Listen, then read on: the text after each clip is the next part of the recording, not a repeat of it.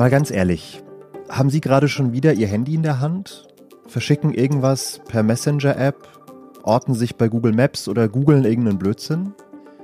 Das Smartphone hat ja unser Leben wirklich bequemer gemacht, komfortabler, es hat Grenzen verschwinden lassen, aber es hat uns auch angreifbar gemacht. Die Geschichte, die wir hier gleich erzählen werden, macht das auf wirklich krasse Art und Weise deutlich. Ich bin Janis Karmesin und ich moderiere an dieser Stelle normalerweise Was jetzt, den Nachrichtenpodcast. Aber in den letzten Monaten habe ich mit unserem Investigativressort an einem neuen Podcast gearbeitet. Der heißt Der Spion in unseren Handys und er erzählt die Geschichte der mächtigsten Spähsoftware der Welt und wie sie enttarnt wurde. Das ist eine Recherche, von der meine InvestigativkollegInnen sagen, die gehört wahrscheinlich zu den spannendsten, aufregendsten und wichtigsten ihrer ganzen Karriere. Sie hören hier gleich die erste Folge dieses neuen Podcasts. Wenn die Ihnen gefällt, können Sie den Podcast überall dort abonnieren, wo Sie mich jetzt auch gerade in diesem Moment hören, also in Ihrer Podcast-App. Suchen Sie einfach nach Pegasus, der Spion in unseren Handys. Natürlich gibt es auch alle Folgen auf Zeit Online. In den Apps und auf der Seite finden Sie auch schon die zweite Folge des Podcasts. In den nächsten vier Wochen kommt dann immer donnerstags noch eine neue mit dazu.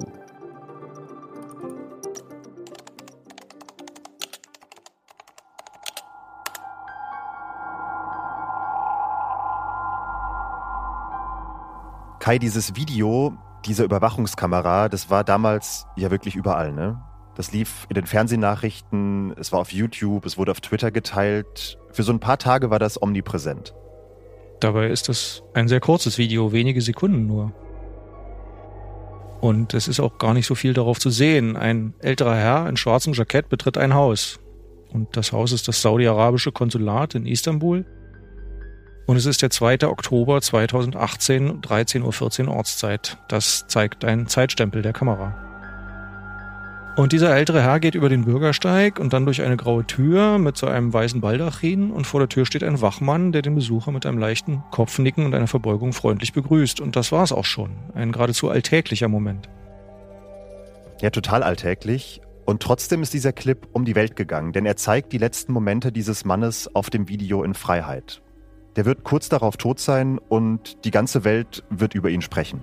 Jamal Khashoggi est bien mort au consulat saoudien d'Istanbul. After a fortnight of denials, Saudi Arabia has admitted that the missing journalist Jamal Khashoggi Khashoggi hat Saudi-Arabien eingeräumt, dass er im Istanbuler Konsulat des Landes getötet worden ist.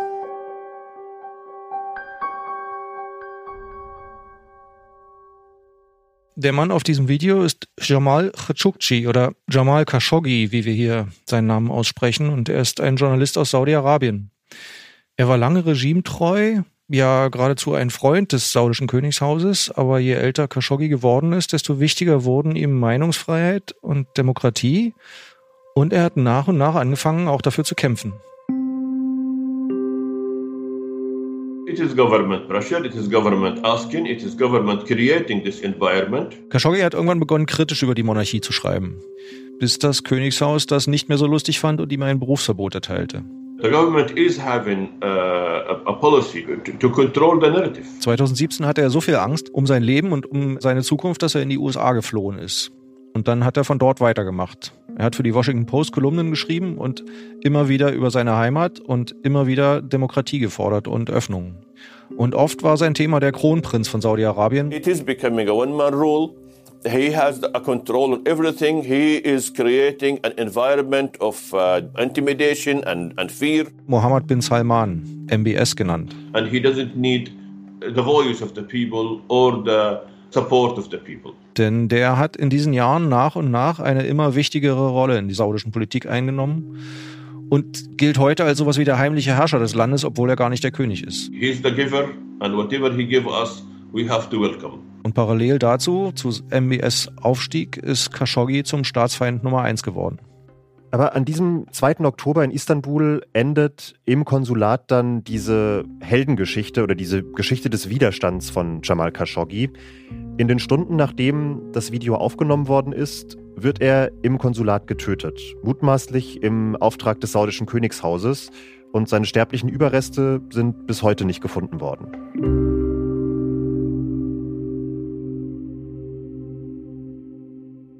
Die Details dieser Tat sind grausam. Mit denen alleine könnte man wahrscheinlich einen ganzen Podcast füllen. Ja, aber also du musst dir das mal vorstellen. Im 21. Jahrhundert wurde jemand verschwunden. Sie haben ihn wirklich erstickt, sie haben ihn zerstückelt und sie haben seine Leiche verschwinden lassen, weil sie wollten, dass dieser Staatsfeind nie wieder irgendwo auftaucht. Unglaublich eigentlich. Und gleichzeitig ist dieser Mord nur ein Teil einer noch viel, viel größeren Geschichte. Und diese Geschichte spielt in den Tagen und Wochen nach diesem Anschlag in Istanbul und auch in den Monaten davor. Denn es gab noch einen zweiten, einen dritten, einen vierten, einen fünften Anschlag, nicht gegen Khashoggi selbst, aber gegen die Menschen, die ihm nahegestanden haben. Nicht mit einer Pistole oder einer Bombe oder einem Beil, sondern mit dem Smartphone, das diese Menschen immer bei sich getragen haben. Hi, mein Name ist Janis Karmesin und ich bin Redakteur im Podcast-Team von Zeit Online. Mich werden Sie in jeder Folge dieses Podcasts hören und jedes Mal ist eine Kollegin oder ein Kollege zu Gast, der oder die an dieser Recherche beteiligt war. Und das bin dieses Mal ich. Ich bin Kai Biermann und Redakteur im Investigativteam von Zeit und Zeit Online. Sie hören Der Spion in unseren Handys. Ein Podcast über die mächtigste Spähsoftware der Welt und wie sie enttarnt wurde.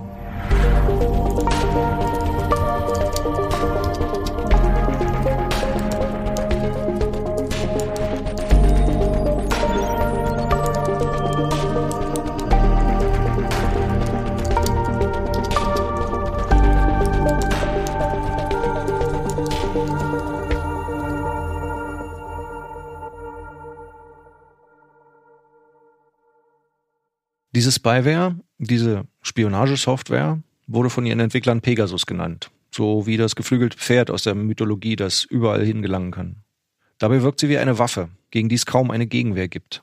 Sie dringt ziemlich mühelos in die sensibelsten Bereiche menschlicher Privatsphäre ein. Man könnte sagen, sie folgt ihren Opfern auf Schritt und Tritt. Trotzdem wird sie international kaum reguliert. Sie zu verkaufen ist komplett legal. Ihr Hersteller, die israelische NSO Group, sagt, The world would be a much more dangerous place.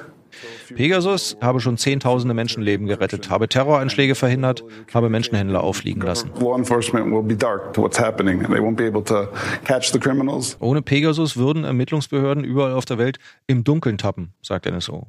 Unabhängig überprüfen lässt sich das alles nicht. Aber ja, diese Spähsoftware hilft Sicherheitsbehörden zumindest dabei, Terroristen und Kriminelle aufzuspüren und zu überwachen. Aber da ist eben noch die andere Seite.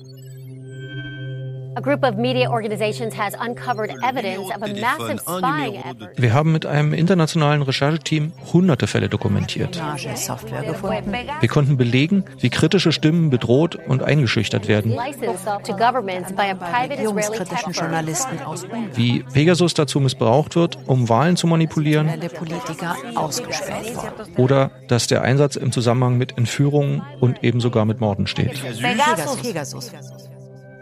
Über die Jahre ist das weitgehend im Verborgenen passiert. Behörden in vielen Ländern auf der Welt haben Pegasus angeschafft, haben es eingesetzt und haben damit Menschen überwacht, ohne dass es jemand bemerkt hat. Und vor allem, ohne dass die Politik sich in irgendeiner Form dafür interessiert hatte. Mit Pegasus wurden und werden bis heute Menschenrechte verletzt. In Autokratien, aber auch in demokratischen Staaten. Und das konnten wir in vielen Fällen beweisen.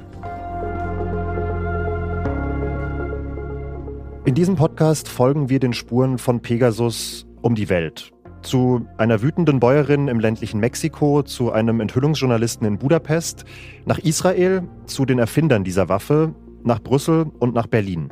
Und eben auch in die Türkei. Das ist Folge 1, das Istanbul-Komplott.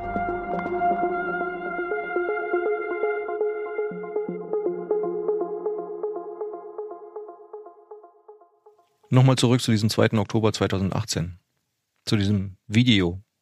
Jamal Khashoggi ist am Tag seiner Ermordung nicht allein. Er ist zusammen mit seiner Verlobten zu dem Konsulat gekommen. Sie hat ihn begleitet.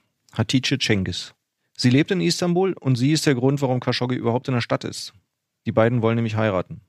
Und Khashoggi braucht dazu offizielle Dokumente aus seinem Heimatland Saudi-Arabien und eben aus dem Konsulat. Und also, zumindest hat man ihm das dort bei seinem ersten Besuch vorher erzählt. Man findet im Internet einen Zusammenschnitt mit Bildern verschiedener Überwachungskameras.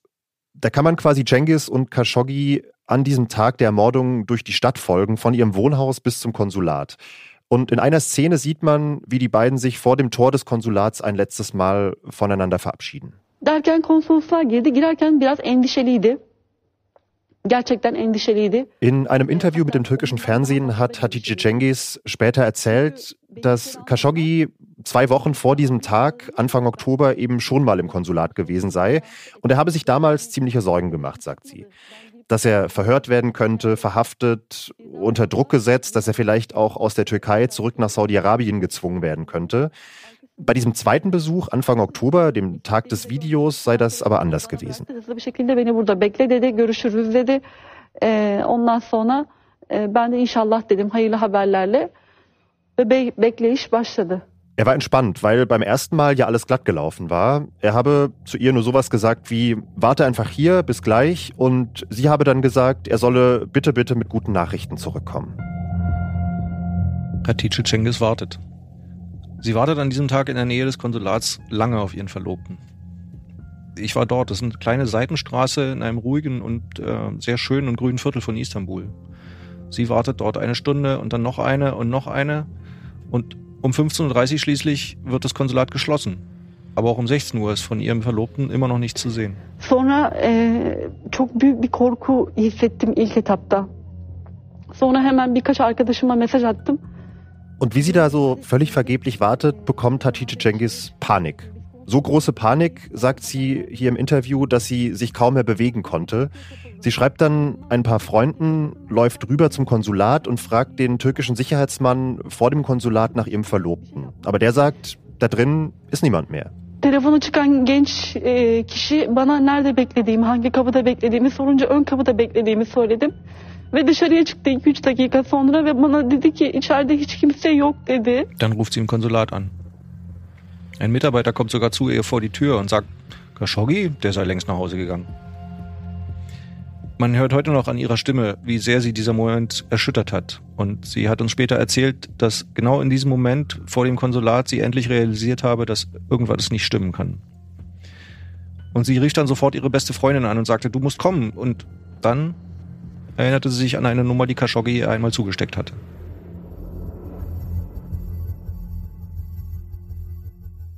Khashoggi hatte mal zu Cengiz gesagt, wenn dir irgendwas passieren sollte in der Türkei, dann ruf Yassin an. Yassin, das ist Yassin Aktay, ein Universitätsprofessor und ein Berater des türkischen Präsidenten Recep Tayyip Erdogan. Er ist mit äh, Khashoggi schon länger befreundet. O telefon bilinmeyen bir numaraydı. Telefonu kayıtlı bir numara değildi. E, Yassin Aktay kennt die Nummer nicht, die ihn damals anruft, aber er erinnert sich, dass er trotzdem sofort abgehoben hat.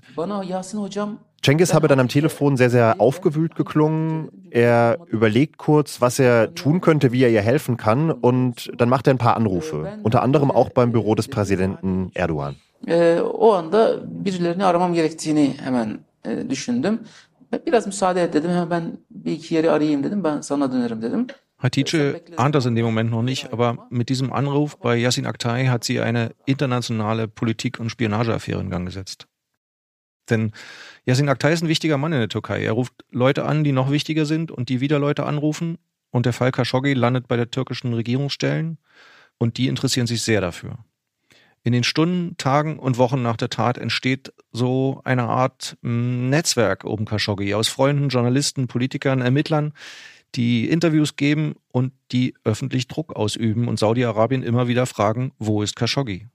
Hatice Cengiz erzählt ihre Geschichte unter anderem in einem 90-minütigen Interview beim Sender Habertalk. Und Yassin Aktay spricht beispielsweise mit der britischen BBC. Schließlich meldet sich sogar der türkische Präsident selbst zu Wort. Erdogan sagt was dazu. Er hat ganz eigene politische Motive, aber ohne ihn wäre dieser grauenvolle Mord an Khashoggi wohl nie so schnell aufgeklärt worden. Ortaya çıkan bilgiler ve deliller Cemal Kaşıkçı'nın Und tausende Kilometer entfernt von Istanbul in Kanada setzt sich ein junger Mann namens Omar Abdulaziz in einem Studio von CNN vor die Kamera Returning to our our top story now. Uh, one Saudi dissident says he spoke to Jamal Khashoggi regularly about Riyadh's use of technology to crack down on critics. Omar Abdulaziz könnte man sagen, ist sowas wie die Millennial-Version von Jamal Khashoggi. Er ist auch Saudi, er lebt auch im Exil, aber nicht in den USA, sondern in Kanada. Und auch er ist vor allem ein lauter Kritiker des saudischen Königshauses. Aber nicht bei der Washington Post, sondern auf YouTube.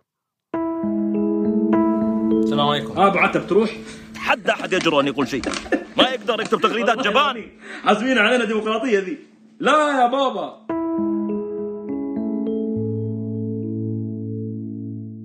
Abdulaziz erreicht mit seinen Videos hunderttausende junge Menschen in der arabischen Welt. Er macht Polizsatire, so ein bisschen wie Jan Böhmermann im ZDF, aber sehr viel persönlicher und vor allem so im DIY-Stil, YouTube halt, nicht ganz so professionell. We were talking about some projects aiming the trolls in Twitter. Er und Khashoggi waren befreundet und in den Monaten vor dem Mord in Istanbul hatten sie an mehreren gemeinsamen Projekten gearbeitet. We were trying to counter them.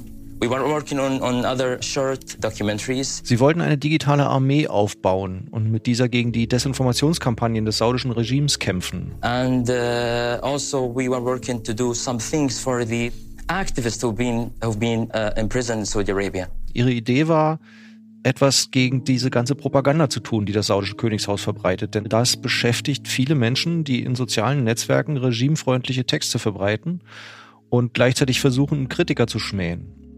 Und Abdul Aziz und Khashoggi wollten mit so einer Art kritischen Aufklärung dagegenhalten. Und sie wollten das Königshaus online und aus der Ferne destabilisieren und auch so entmystifizieren. Aber bei diesem Interview mit CNN geht es um Khashoggi eher am Rande. Umna Abdulaziz sitzt in diesem Studio, weil fast zeitgleich mit dem Mord an Khashoggi in Istanbul ein Bericht erschienen ist, in dem er, also Abdulaziz, die Hauptrolle spielt. Und mitverfasst hat den Bericht dieser Mann. It's my morning coffee taking effect here as we're talking. Das ist John Scott Grailton. Er ist ein digitaler Forensiker am Citizen Lab der Universität in Toronto. Er ist sowas wie ein Überwachungsforscher. Er und seine Kollegen jagen Spyware und Malware, Schadsoftware, die gezielt auf Computern und Smartphones aufgespielt wird, um Menschen auszuspionieren. Scott Railton und sein Team suchen Spuren solcher Überwachungssoftware im Netz. Sie verfolgen sie und versuchen zu ermitteln, wer sie losgeschickt hat. Und genau diese Männer in Kanada hatten sich eben im Sommer 2018 bei Omar Abdulaziz, dem YouTuber und dem Freund und Mitstreiter Khashoggis, gemeldet und hatten ihm gesagt, wir glauben, dass sie überwacht werden.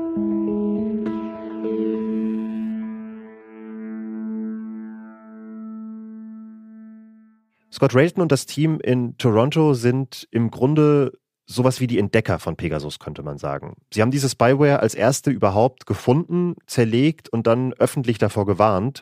Das war ungefähr zwei Jahre vor diesem Anruf bei Abdulaziz im August 2016. Da hatte sich ein Menschenrechtsaktivist aus den Vereinigten Arabischen Emiraten bei ihnen gemeldet. One of the most heavily targeted people we'd ever worked with. Ein alter Bekannter von ihnen. Dieser Mann hatte an zwei aufeinanderfolgenden Tagen zwei seltsame SMS erhalten. Beide fast wortgleich, nur paar Zeilen Text und dahinter ein Link, der geheime Informationen über Folter an Gefangenen in den Gefängnissen der Emirate versprochen hat. Der Mann, der diese SMS weitergeleitet hatte, war zu dem Zeitpunkt schon mehrfach Opfer von Cyberattacken geworden und entsprechend war er relativ vorsichtig geworden. Er hat also den Link nicht geöffnet, sondern die SMS direkt an das Citizen Lab in Toronto weitergeleitet. I got these suspicious text messages and we said, well, this is really interesting. Auf die Forscher hatte diese SMS auch eher seltsam gewirkt. Der Link war kryptisch, man kannte die Domain nicht und der Text hat etwas versprochen, was den Empfänger ziemlich sicher interessieren dürfte. Was ihn also, logische Folge, dazu bewegen könnte, diesen Link tatsächlich zu klicken. Das ist bei Spyware-Angriffen ja ein ganz typisches Muster. Die beiden haben sich also diesen Link genauer angeschaut und dann ist ihnen was aufgefallen. Wow, this looks like the NSO infrastructure that we've already seen. Das haben wir doch schon mal gesehen, denken sie. Und zwar bei einer anderen Hackerattacke auf emiratische Oppositionelle. Sie hatten damals ein Netzwerk an Servern entdeckt und diese Server waren registriert auf ein Unternehmen, das sie nicht kannten, das auch relativ undurchsichtig wirkte, das noch nicht mal eine eigene Website hatte. Die NSO Group. Diese SMS, die sie da bekommen hatten von den Menschenrechtsaktivisten, war ein Glücksfall. Denn wenn ihre Vermutung stimmte, dann enthielt diese SMS den Download-Link für die Software dieser ominösen NSO Group. Sie konnten also die Software runterladen, begutachten, analysieren und das haben sie dann auch getan. Sie haben sich eine Testumgebung gebaut, also ein neues leeres iPhone genommen, haben das mit Analysewerkzeugen verbunden und dann haben sie mit diesem iPhone auf den Link geklickt. And almost immediately we saw something kind of remarkable. Sie konnten live dabei zusehen, wie dieses iPhone übernommen wird. Not only was the phone silently infected with Pegasus, wie es sich mit einem Servernetzwerk verbindet, but data began streaming back off that phone. Und wie Daten von dem iPhone abgesaugt werden. Sie waren also live dabei, wie diese Software das Gerät erobert und wie jemand die komplette Kontrolle darüber übernimmt. We had the malware captive in our little zoo. Uh, that began our investigation into Pegasus. Aber glücklicherweise hatten sie eine Testumgebung. Es war ja kein echtes Gerät. So hatten sie sozusagen diese Software eingefangen, wie ein Tier in einem Zoogehege und konnten sie sich jetzt genauer anschauen. Und sie haben sehr genau überprüft, wie diese Spyware vorgeht und was sie alles kann. It's devastatingly and comprehensively invasive. Den Forschern war sehr schnell klar, dass sie es hier mit einer sehr mächtigen Spionagewaffe zu tun haben. So mächtig, wie sie es bislang noch nie gesehen hatten. Basically, Pegasus turns this intimate extension of your brain into something that can spy on you. Und noch dazu für Handys. Man darf nicht vergessen, zu diesem Zeitpunkt waren Cyberangriffe oder Spionageangriffe vor allem auf Computer konzentriert. It can do everything that you can do on your device, accessing the camera, um, the microphone, but it can also do certain things you can't, like stealing the credentials to your cloud account. Ohne dass der Nutzer oder die Nutzerin des Gerätes merkt, kann Pegasus jede Funktion eines Smartphones steuern. Daten, Passwörter, Nachrichten lesen, selbst wenn sie verschlüsselt sind. Es kann Telefonate mithören und es kann sogar, ohne dass man es überhaupt bemerken kann, Kamera und Mikro aus der Ferne heimlich aktivieren. Also unbemerkt zuschauen und belauschen, was rund um das Telefon passiert, gesagt wird und zu hören ist. Pegasus is a tool to make the phone in your pocket into a spy. Was sie da gefangen hatten, war lautlos, unsichtbar und es hat ein ausgezeichnetes Gedächtnis. Es ist der perfekte Spion.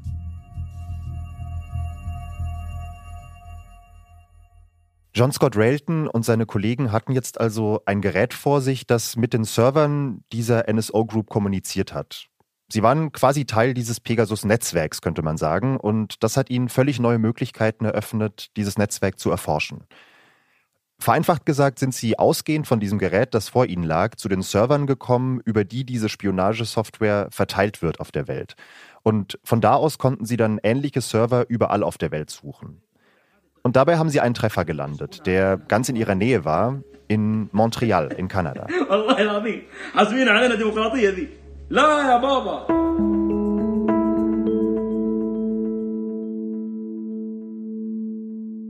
Es war, Überraschung, das Gerät von Omar Abdulaziz, diesem Khashoggi-Vertrauten mit dem YouTube-Channel. So basically they were listening to every single conversation that we had. Abdulaziz deutet das hier schon an, aber machen wir uns das nochmal kurz klar, was das bedeutet. Wenn Omar Abdulaziz in den Monaten vor dem Mord an Khashoggi überwacht wurde, dann wurde zumindest indirekt auch Khashoggi mit überwacht. Denn all die Gespräche zwischen den beiden, ihre Chats, ihre Pläne, die sie geschmiedet haben, all das verriet das gehackte Smartphone an die Auftraggeber. Und damit gibt es sowas wie eine direkte Verbindung zwischen dem Mord an Khashoggi und dem Einsatz von Pegasus. Und mittlerweile wissen wir auch, diese Verbindung gehört zu einem ganzen Spionagenetzwerk.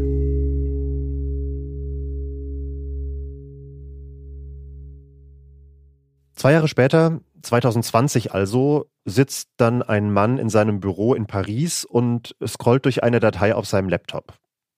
So wie er das erzählt hat, kann man ihn sich in diesem Moment so mit aufgerissenem Mund und gerunzelter Stirn vorstellen. Also völlig baff. When I was seeing that click, I, I think I spent 10, 20 seconds to really believe it. Das ist Laurent Richard, der Chef des französischen Recherchemediums Forbidden Stories.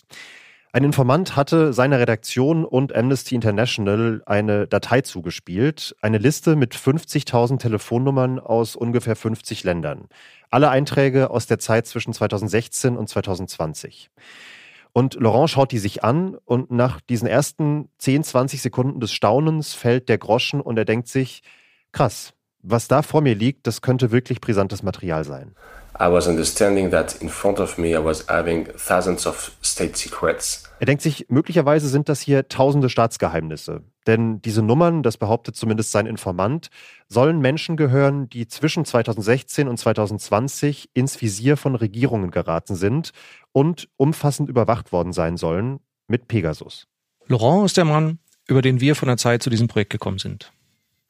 In diesem Moment vor seinem Laptop ahnt er, was diese Daten für eine Sprengkraft haben könnten. Denn wenn es stimmt, was die Quelle sagt, dann bieten diese Informationen zum ersten Mal überhaupt die Chance, systematisch nach Opfern dieser Software zu suchen. Und zwar weltweit. Also nicht mehr nur einen zufälligen Einzeltreffer zu landen, wie bei Abdulaziz, sondern alle Opfer zu sehen. Und damit bieten die Daten natürlich auch die Chance, nach Unschuldigen zu suchen und zu belegen, was die Kritiker schon lange befürchten dass Pegasus systematisch missbraucht wird. Aber ob es so ist, das weiß er zu dem Zeitpunkt eben noch nicht. Er weiß nicht, welche Menschen hinter diesen Nummern stecken. Er weiß nicht, ob diese Menschen oder die Nummern überhaupt existieren, wenn man genau ist. Und schon gar nicht weiß er, ob sie tatsächlich Opfer von Pegasus geworden sind. Laurent weiß nur, dass er der Sache nachgehen will. Aber ihm ist auch völlig klar, dass er extrem vorsichtig sein muss. I was understanding that it was a bit dangerous to have, was having access to that list. Und auch, dass die Geschichte für seine Redaktion allein viel zu groß ist. The project need to be very, very collaborative if we want to succeed it. And, uh, and very secret as well, because we don't want to be the next one on the list. Nochmal, wir sprechen von 50.000 Telefonnummern. 50.000 Verdachtsfällen, die jeder für sich ermittelt und überprüft werden müssen. Und in dieser Datenbank standen wirklich nur Telefonnummern, kein einziger Name, nur Handynummern aus aller Welt. Und deshalb entscheidet sich Laurent Partner aus allen möglichen Ländern mit ins Boot zu holen. Insgesamt 17 Redaktionen aus verschiedenen Teilen der Welt. Le Mans aus Frankreich, Haaretz aus Israel, die Washington Post aus den USA und aus Deutschland die Süddeutsche Zeitung, der WDR, der NDR und eben wir, die Zeit. Und technisch unterstützt wird das Ganze durch das Digital Lab von Amnesty International das ist eine ganz ähnliche Einrichtung wie das Citizen Lab in Toronto.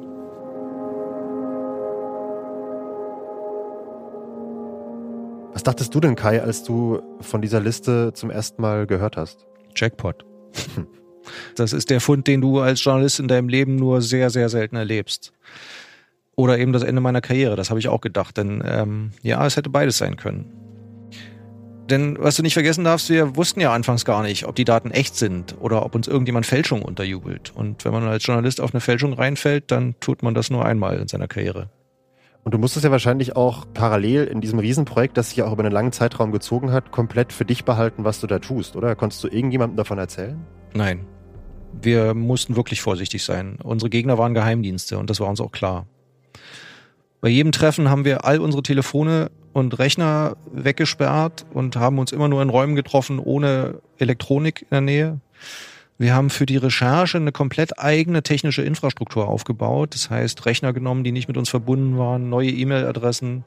Wir haben sogar ein Betriebssystem genutzt, das Edward Snowden empfiehlt, Tails, weil es so verborgen arbeiten kann. Aber das war ja noch nicht mal alles.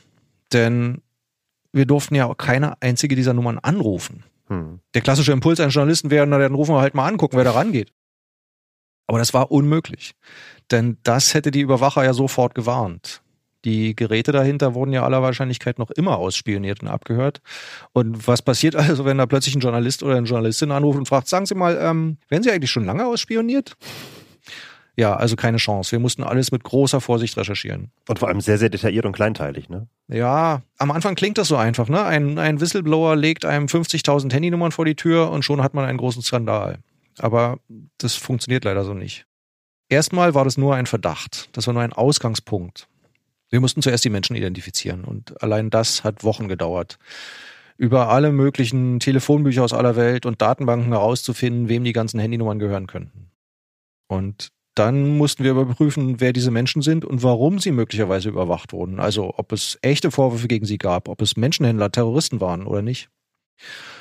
Und wir mussten die identifizieren, bei denen wir von einem Missbrauch ausgehen konnten oder ausgehen mussten. Und schließlich, und das war wirklich ein harter Teil, mussten wir die Menschen überreden, dass wir ihre Handys haben dürfen, damit wir sie technisch analysieren können. Und da bist du wie rangegangen, einfach, hi, ich bin Kai Biemann von der Zeit und wir sind überzeugt, dass sie von einem Geheimdienst überwacht werden. Ich hätte gern mal kurz ihr Handy, damit ich mir das anschauen kann. Ja, so ungefähr war es, ja. Ich habe einige solcher Gespräche geführt und natürlich sind die Betroffenen zuerst einmal schockiert. Selbst wenn sie selbst sowas schon geahnt haben, sind sie völlig baff. Und dann werden viele natürlich furchtbar misstrauisch. Woher wissen Sie das? Wer sind Sie überhaupt? Was wollen Sie mit meinem Handy? Wenn ich Ihnen das gebe, was machen Sie damit? Das waren relativ schwierige Gespräche, ja. Und in einem Fall bin ich beispielsweise auch komplett gescheitert. Der Mensch kannte mich nicht, er hat mir nicht getraut und er hat letztlich auch den Kontakt abgebrochen. Aber viele andere konnten wir überzeugen und sie haben uns vertraut und sie haben uns ihre Handys gegeben und dann saßen wir in irgendeinem Hotelzimmer oder in ihrem Büro oder in einer Wohnung und haben gemeinsam ein Backup der Daten erstellt, damit wir die analysieren können. Und ihr habt, ich glaube, das kann man schon mal verraten, recht schnell gemerkt, dass an der Behauptung der Quelle, dass hier ist eine Liste mit vielen, vielen Pegasus-Opfern, dass da was dran sein könnte. Wir hatten immer den Verdacht, aber zuerst einmal haben wir natürlich schnell gemerkt, dass wir viele der 50.000 Nummern nicht identifizieren können und gar nicht überprüfen können. Weil Nummern stillgelegt sind oder ähm, die Leute inzwischen ein ganz anderes Smartphone haben als das, das ursprünglich überwacht wurde und wir die Software darauf gar nicht mehr finden können, die Spionagesoftware. Und es gab damit also viele Fälle, in denen wir gar nichts beweisen konnten. Der Hersteller der Spyware, die NSO Group, bestreitet auch bis heute, dass diese Liste tatsächlich Nummern von Pegasus-Opfern enthält. The information that is there just means that somebody said Googled uh, the, the phone number of somebody it gives you information like what country the phone is roaming in at the current time and some basic information about the phone. Was dieser NSO-Vertreter hier sagt, ist eine Nebelkerze. Diese Liste, die wir bekommen haben, stammt aus einem wesentlichen Teil von Pegasus, aus einer Art Prüfsystem. Du musst es dir so vorstellen, du sitzt an einem Rechner und willst eine Handynummer überwachen und dazu gibst du diese Nummer zuerst einmal dort ein und Pegasus überprüft für dich, in welchem Land diese Nummer existiert und ob diese Nummer live ist, also ob dahinter wirklich ein Anschluss steckt. Und dann schickst du Pegasus los auf diese Nummer. Was wir hatten, war diese Prüfliste. Das heißt, wir konnten sehen, dass Geheimdienste überall auf der Welt nach diesen Nummern gesucht hatten, weil sie sie anschließend mit Pegasus überwachen wollten. Aber es war eben nur ein Anfangsverdacht, der dann noch überprüft werden musste. Genau. Wir mussten anschließend noch beweisen, dass die Telefone wirklich überwacht werden. Und dazu brauchten wir diese technischen Analysen der Smartphones selbst. Wir mussten die Menschen überreden, uns ihre Handys zu überlassen, um die Daten darauf anschauen zu können. Nur so konnten wir belegen, dass Pegasus auf dem Telefon war. Und in 85 Prozent der von uns untersuchten Fälle haben wir Spuren von Pegasus auf den Geräten gefunden. Und zwar nicht bei Terroristen oder Schwerverbrechern, sondern das waren ganz normale Menschen. Me dice, tía, su hijo está desaparecido con los demás compañeros. Das waren Menschen, die sich für gute Sachen einsetzen, mutige Menschen, die in ihren Ländern für Demokratie und für Freiheit kämpfen. Das waren Menschenrechtsaktivisten, Anwältinnen, Journalistinnen. All my promises that I gave to these people were basically worthless. Und auch zahlreiche Politiker und Politikerinnen. Since the 90s, we advocate for a Catalan Republic. That means uh, independence. Staats- und Regierungschefs sogar. Große Teile des ehemaligen französischen Kabinetts wurden mit Pegasus überwacht, inklusive übrigens des Präsidenten selbst. Der Urenkel von Mahatma Gandhi war in dieser Liste enthalten und die verschwundene Tochter des Emirs von Dubai.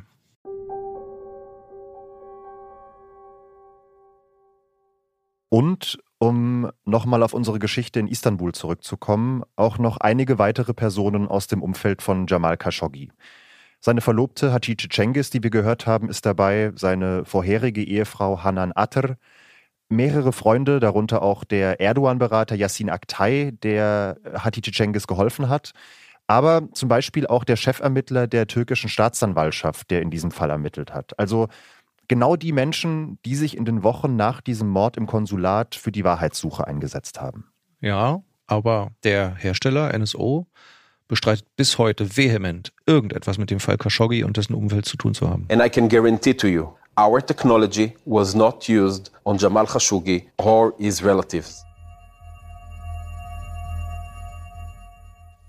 Das stimmt so nicht und das können wir belegen. Dank der technischen Analysen, die wir von den Smartphones gemacht haben, wissen wir, dass mehrere Menschen aus Khashoggis Umfeld überwacht wurden, zum Beispiel Hatice Cengiz, seine Verlobte. In den Wochen nach dem Mord sind mit Hilfe von Pegasus hunderte Megabyte Daten von ihrem Handy abgesaugt worden. Aber wer genau Pegasus auf ihren Handys platziert hat, wer diese Menschen angegriffen hat, das können wir nicht belegen, ne? Ja, das geben die Daten nicht her. Das verrät Pegasus nicht. Aber wie bei vielen Fällen, die wir im Laufe dieses Podcasts erzählen werden, kann man natürlich Hinweise zusammentragen, Indizien. Und im Fall Khashoggi sind diese Indizien sehr eindeutig. Saudi-Arabien hatte Pegasus ein Jahr zuvor gekauft, 2017. Dafür gibt es Belege, dafür gibt es Zeugenaussagen, Rechnungen. Und es gibt auch Hinweise darauf, dass das Königshaus für den Mord im Konsulat direkt verantwortlich ist und diese Hinweise sind erdrückend. Der türkische Geheimdienst hat nämlich das Konsulat abgehört. Er war bei dem Mord praktisch live dabei. Er hörte zu.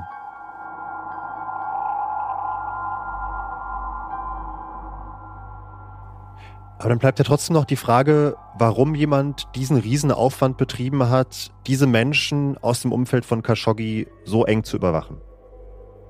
Wir glauben, dass die Verantwortlichen ursprünglich gehofft hatten, mit ihrem Mord davonzukommen. Das Mordkommando hatte sogar jemand mitgebracht, der Khashoggi ähnlich sah und der sich nach dem Mord in Khashoggis Kleidung durch Istanbul bewegt hat, der öffentliche Plätze aufgesucht hat und an Videokameras vorbeilief, ganz bewusst, nur um den Anschein zu erwecken, Khashoggi würde noch leben. Und Pegasus hat den Saudis die Möglichkeit gegeben, Khashoggis Umfeld zu beobachten und jeden Schritt zu erfahren, den es unternimmt und mitzubekommen, ob ihre Geschichte funktioniert. Und als sie sahen, dass ihr Plan auffliegt, dass der türkische Geheimdienst die Informationen preisgibt über den Mord, da haben sie auch angefangen, die Staatsanwaltschaft zu beobachten. Sie wollten herausfinden, was die wissen, was die planen, was die über Saudi-Arabien ermitteln können. Pegasus hat also den Angreifern ermöglicht, immer einen Schritt voraus zu sein.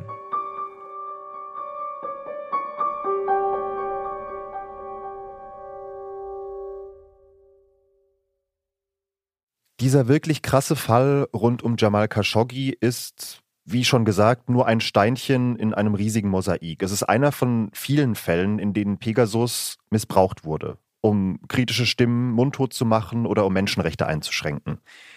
Diese Recherche hat im Sommer 2021 Wellen geschlagen, die bis heute nicht abgeebbt sind. Ja, und die Recherche hat glücklicherweise in vielen Ländern zu einer Debatte über solche Spionagesoftware geführt, einer, wie ich finde, längst überfälligen Debatte. Und in den nächsten Folgen unseres Podcasts werden wir über all diese Entwicklungen in den einzelnen Ländern berichten. Zum Beispiel darüber, wie damit in Mexiko kritische Journalisten eingeschüchtert werden sollten oder darüber, wie die Regierung in Spanien damit die politische Opposition überwachte. Denn das Gefährliche an diesem Instrument ist, dass es so leicht missbraucht werden kann. Es ist wahnsinnig mächtig und sehr unauffällig und daher ist die Versuchung auch sehr groß, es zu missbrauchen. Wir werden in diesem Podcast noch weitere Opfer dieser Spyware hören und wir werden auch über ihre Erfinder sprechen und über die Menschen, die ihnen auf den Fersen sind. In der nächsten Folge von Der Spion in unseren Handys springen wir dafür erstmal ganz an den Anfang der Geschichte von Pegasus. In uh, 2006, I was invited to a hen house in one of the suburbs of uh, Tel Aviv. Wir erzählen, wie aus einem kleinen israelischen Start-up der mächtigste Spyware-Entwickler der Welt geworden ist. They saw an opportunity and then they came to me and then we start to uh, build the vision. Und was diese Spyware, ihr Produkt Pegasus, so besonders macht. It's probably as close to uh, magic as you can get with with computers that it's just like, yeah, kind of almost unfathomable.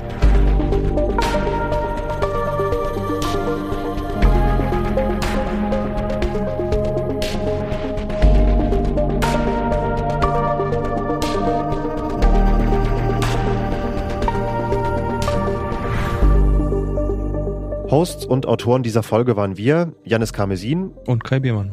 Redaktion hatte Ole Pflüger, Produktion Milica Tekeljeva und Maria Swidrik für Pool Artists. Die Musik kommt von Joscha Grunewald, Mitarbeit Clara Löffler und Paulina Kraft. Und noch vielen Dank an unsere Partner, das Forbidden Stories Netzwerk und Amnesty International. Und nochmal der Hinweis, wenn Sie diesen Podcast weiterhören wollen, dann abonnieren Sie Der Spion in unseren Handys in Ihrer Podcast-App. Die zweite Folge ist schon online und künftig kommt immer donnerstags eine neue Folge. Außerdem freuen wir uns natürlich über eine nette Bewertung in den Apps und über Feedback an wasjetzt.zeit.de.